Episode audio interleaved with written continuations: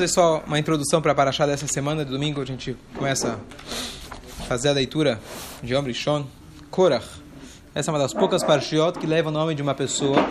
Incrivelmente, o nome de uma pessoa que ele não foi um bom exemplo. Esse Korach, ele agora começou uma rebelião e ele chega para Moshe, chega para Aaron e ele começa a indagar eles, fala, olha, vocês estão se achando, vocês, Moshe Rabbeinu é o líder, Aaron é o sumo sacerdote. E ele tinha acabado de, acabado de nomear um sobrinho deles, Elitzafan Ben Uziel, para uma posição de liderança também. Até que ele falou: chega, eu sou Korach, eu sou da tribo de Levi. Tá vendo? Também Levi aí? Hoje estamos aí. Cohen, Cohen, Cohen, Levi. Só sobrou vocês dois aí só. O resto. Olha. Baruch Hashem.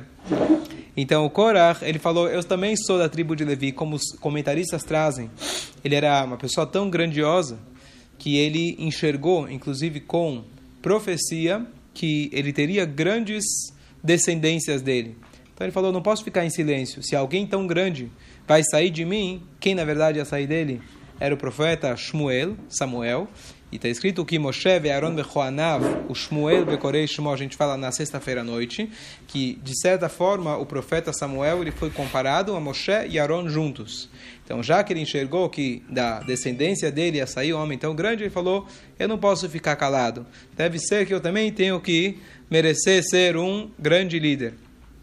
E aí ele começa a rebelião nessa paraxá, e a paraxá praticamente inteira envolve essa rebelião que ele faz. Junto com ele, ele pega mais um monte de gente, 250 homens da tribo vizinha dele. Daqui nós sábios aprendem: coitado do homem, coitado do seu vizinho, coitado do Rachá, coitado do seu vizinho, porque quem estava perto dele acabou se deixando influenciar. E o final da história, eles fazem uma Primeiro fazem algum um teste. Primeiro Moshe Rabbeinu vai tentar apaziguar, tentar fazer as pazes, eles se recusam.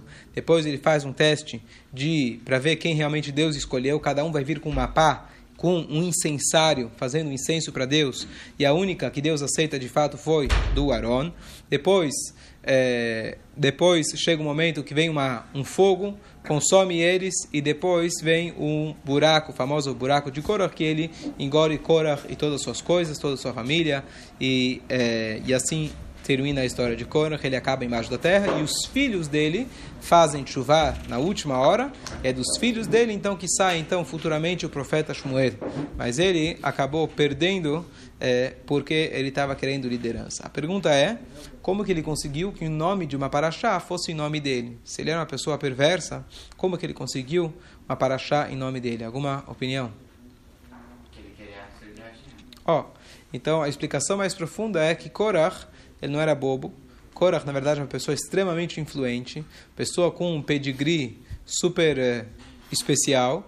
Ele era, inclusive, como eu falei, ele tinha um certo nível de profecia, mas uma das explicações é que ele chega e fala para o Moshe: "Eu gostaria de ser, eu gostaria de ser o sumo sacerdote". E Moshe responde: Eu também gostaria, só que a gente tem que esperar o que Deus manda, não o que a gente quer. Então, na verdade, do nome Korach, a gente aprende a vontade que a gente tem que ter de buscar uma posição, não pela questão da liderança, mas buscar uma posição de proximidade a Deus. Nós sabemos que houve uma época do Beit HaMikdash, do templo, onde as pessoas eles se é, voluntariavam para ser o sumo sacerdote. Só que para você ser sumo sacerdote, o teu nível de justiça, teu nível de, de tzadik, de raham, era uma coisa muito elevada. Ao ponto que quando a pessoa entrava no templo e ele não estava pronto espiritualmente para isso, caput. Ele entrava já com uma cordinha, porque ele morria em pleno Yom Kippur. Tanto é que quando Yom Kippur, o sumo sacerdote entrava lá, a reza que foi estipulada pelos sábios, uma reza muito curta. Porque se demorava um pouquinho, as pessoas já começavam a se preocupar, talvez ele não voltou, talvez ele morreu. Assim que era, mas é uma reza muito curta. A gente inclusive faz no Yom Kippur, a gente lê. Uma reza muito curta, para não dar, não deixar as pessoas com medo que talvez ele morreu. E assim acontecia. E as pessoas, mesmo assim, se voluntariavam, falavam: "Eu quero ser que seja para eu ter essa experiência de alguns instantes e logo depois eu vou morrer, eu não me preocupo, me preocupo com isso. Então, essa vontade, esse desejo de se aproximar de Deus é algo muito é, glorioso, ao ponto que o próprio Moshe Rabbeinu falou que ele queria. Porém, a gente aprende de Korah também o principal de como não ser, ou seja, respeitar a hierarquia, que Deus é quem manda, Deus é que estabelece quem é vai ser quem vai ser líder, quem não vai ser líder. Essa é mais ou menos o resumo da Parashá. Certo? Ok. Então vamos lá. Vai Korach, diz para a gente a Torá, Ben Itzar, Ben Kehat, Ben Levi. Ele era filho de Itzar, neto de Kehat, bisneto de Levi. E Levi era o filho de quem? Yaakov. Tá certo? Então ele era Yaakov, eh, Levi, Kehat, Itzar, Korach. Ele era a quinta geração de Yaakov Avino, sexta de Yitzhak, sétima geração de Avraham Avino. Certo? Direto, linha direta. E ele então pegou com ele dois, duas personalidades. Oh, é. E Datan vai virar. Quem são Datan e Aviram, Ariel? Da onde você lembra deles? Vai, fala, Denis. No Egito que eles estavam brigando. Brigando. Lembra a famosa história do Egito? Moshe Rabbeinu foi lá matou o egípcio que estava batendo no judeu. No dia seguinte ele vê dois judeus brigando. Quem eram esses dois judeus? Datan e Aviram. Eles eram, na verdade, figuras problemáticas desde o início. Foram eles que delataram Moshe Rabbeinu para o faró e por isso o faró precisou, na verdade foi decretado pena de morte sobre o Moshe e ele precisou fugir por 40 anos até que ele saiu do Egito com 40 e voltou só com 80. Então esses foram os delatores de Moshe Rabbeinu. E agora eles saíram junto com o povo do Egito e agora eles de novo vão fazer problemas contra Moshe Rabbeinu e eles se juntam com uma turma de Bnei Reuven, e eles se levantam perante o povo de Israel, 250 homens. E esses 250 não eram pessoas qualquer, eram pessoas super importantes. E eles se juntam em volta de Moshe e Aaron, e eles falam, chega, chega com essa história. Todos nós somos sagrados, todos nós escutamos as palavras de Deus no Monte Sinai, e por que vocês ficam se achando superiores? Moshe escutou, e está escrito que naquela hora ele cai sobre sua face. Por que, que ele cai sobre sua face? Porque agora ele fala, já é a quarta vez que ele tem que ele vai ter que apelar e pedir para Deus perdão pelo povo. Já pecaram tantas vezes, agora semana passada pecado dos espiões. A outra semana e eles choraram, eles queriam, eles queriam carne. Eles já fizeram pecado bezerro de ouro tantas reclamações, Moshe Rabbeinu, ele caiu sobre sua face e falou, chega, não por mim, mas ele falou, quanto mais eu vou poder ficar pedindo para Deus para perdoar vocês. Então, agora uma pequena explicação, costa a porta, Denise. Uma pequena explicação, um pouco mais profunda sobre Korah. Semana passada, a gente acabou de ler sobre os espiões. Os espiões falaram mal da terra de Israel. Hassidut explica que o motivo que eles falaram mal da terra de Israel é porque eles queriam ficar no deserto. O deserto era muito cômodo. O deserto é como uma criança que ainda mora em casa, papai sustenta, papai dá para ele tudo que precisa, papai dá mesada, papai paga, a viagem. A roupa, cresce. a roupa crescia junto com eles perfeitamente, não precisava lavar a roupa, podiam sentar e estudar a Torá, não tinha que trabalhar, era mechai. Tá certo? Então, a explicação mais profunda porque eles falaram mal da terra é porque eles queriam ficar no bem bom espiritual. Tá bom? O que, que a gente viu? Qual foi o final daquela história? Então, o Nissim ontem fez um comentário muito bonito, que, é, que repete o negócio da língua, você falou muito bonito. Tá vendo? Tem outro Nissim aqui. Ele falou, na verdade, quer que fale? O Nissim deu uma explicação muito bonita, que ele escutou no Shur, de que eles queriam, na verdade, igual um bebê que está dentro da barriga da mãe, que ele está pelo cordão umbilical, ele tem tudo o que ele precisa. Quando uma pessoa na vida ele fala, eu quero só sentar e estudar e desfrutar do bem bom espiritual e não quero ter que trabalhar. Então, na verdade, a único, o único momento que isso acontece na vida de uma pessoa, a gente sabe que tem um anjo que ensina a Torá quando o bebê ainda está no ventre materno. Quando a criança nasce, vem o anjo, ele dá um peteleco aqui no lábio e a criança esquece tudo. Então, o único momento que na da vida de uma pessoa que ele pode de fato sentar e estudar a Torá sem preocupação nenhuma é dentro do ventre materno. Então, o que os espiões eles queriam, eles queriam continuar com o cordão umbilical e não tinham coragem de cortar o cordão umbilical e ter que enfrentar a realidade de ter uma terra, conquistar a terra, trabalhar a terra e fazer as mitzvot relacionadas. Então, por isso, incrivelmente, ele deu uma explicação muito bonita de que ah, qual foi a punição dos espiões foi uma punição muito, muito fora do comum, você não encontra mais nenhum lugar. A língua deles saía, se esticava até o umbigo, certo? E vinham, como chama? Vermes e atacavam eles, foi assim que eles morreram. Uma maneira muito, muito bizarra. Então ele explicou uma coisa muito bonita, que a língua deles foi justamente no umbigo, que era a questão que eles queriam, o cordão umbilical. Eles queriam continuar o tempo todo presos no cordão umbilical. E qual que é a lição, então, que é autorada para a gente? Você tem que cortar o cordão umbilical, sair do bem bom e estar tá pronto para encarar, encarar a realidade. Essa é a mensagem da semana passada. Tudo bem. Então nós sabemos que o nosso, é, o nosso serviço a Deus ele é composto de duas partes: o estudo e a prática. Eles preferiram o estudo e estava errado. Eles tinham que partir para o mundo material, partir para a conquista de Israel, onde eles iam ter que se envolver com o mundo material. O que acontece? Nessa paraxá, de repente, aparece o Korah. Diz para a gente as parte, a parte mística da Torá. Da onde Korah? Por que Korah apareceu aqui de repente? Se Korah quisesse se tornar rei, devia ser lá atrás. Por que agora, de repente, surgiu Korah? Então tem a explicação que eu falei, que teve um sobrinho dele que era menor do que ele, etc. E acabou sendo nomeado como príncipe, como líder. Mas tem a explicação mais profunda, que é essa paraxá vem em continuação à paraxá passada. Até agora, o Korah sempre reconheceu que Moshe não recebeu a Torá. Ele sabia que Aaron era superior a ele. Eu não tenho problema com liderança, com hierarquia. Eu, eu entendo que qualquer povo, qualquer dinâmica, você precisa ter uma pessoa que ele é o líder, uma pessoa mais importante, mas é, é normal isso. Eu não tenho nada contra isso. Mas isso funciona enquanto você, eu achava que o principal no judaísmo era o estudo, o desempenho espiritual de cada um. Se esse é o foco, então não tenho dúvida que Moshe bem é superior.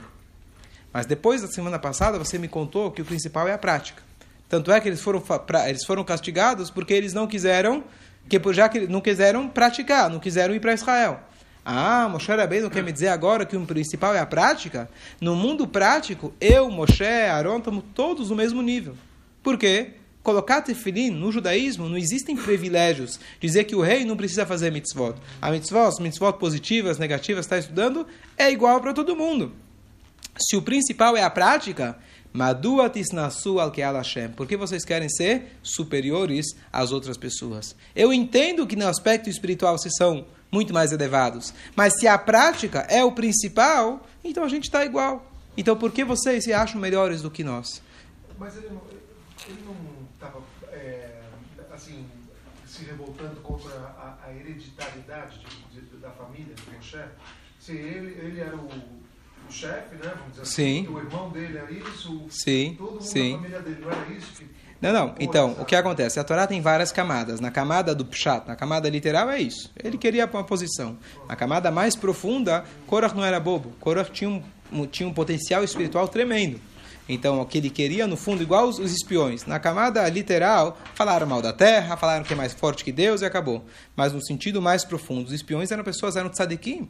Como que eles fizeram uma coisa dessa? Então, o que, o que impulsionou eles a fazer isso era a questão espiritual. Aqui também com Korah. O que por trás, o que estava impulsionando ele era essa questão, essa diferença entre a prática e, a, é, e, a, e, a, e, o, e, os estudos. Então, uma vez que Moshe Rabbeinu falou que o principal é a prática, então ele falou, eu também posso. Qual que é o erro dele? O erro dele que não é nenhum extremo, nenhum outro extremo. A gente precisa do estudo e a gente precisa da prática. Não é só a prática que conta, o estudo também conta. Não é só o estudo que conta, é, na verdade, o conjunto dos dois. Agora, se eles tinham bom, boa, boa intenção, eram sadiquim, tanto Cora como os, os coisas, não é muito o castigo desproporcional, assim? Se, se, se, a, se a própria Torá... Não, não tem dúvida, não tem dúvida que eles erraram. A pergunta é o que impulsionou eles. Depois eles acabaram caindo muito baixo. Falaram que ele é mais forte do que Deus. Perderam a fé. Mas o, o, a motivação inicial foi uma motivação nobre. Por isso eu falei no início. A gente pode aprender de todo mundo, inclusive do nome da Paraxá. A motivação dele foi uma motivação nobre. Agora, para onde ele acabou agindo com isso, a gente lê a Torá e realmente não, nessa parte a gente não tem que aprender. Lércio, alguma dúvida? No sentido literal era. Mas olha que interessante, parece, né, parece comunismo. Todos são iguais, com umas pequenas diferenças, tá certo? Contanto que eu estou em cima, todo mundo é igual.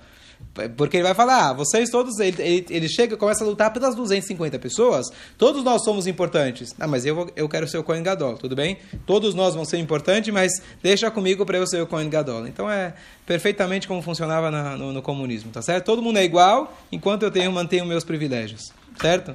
O salário do, dos ministros continua sendo, né?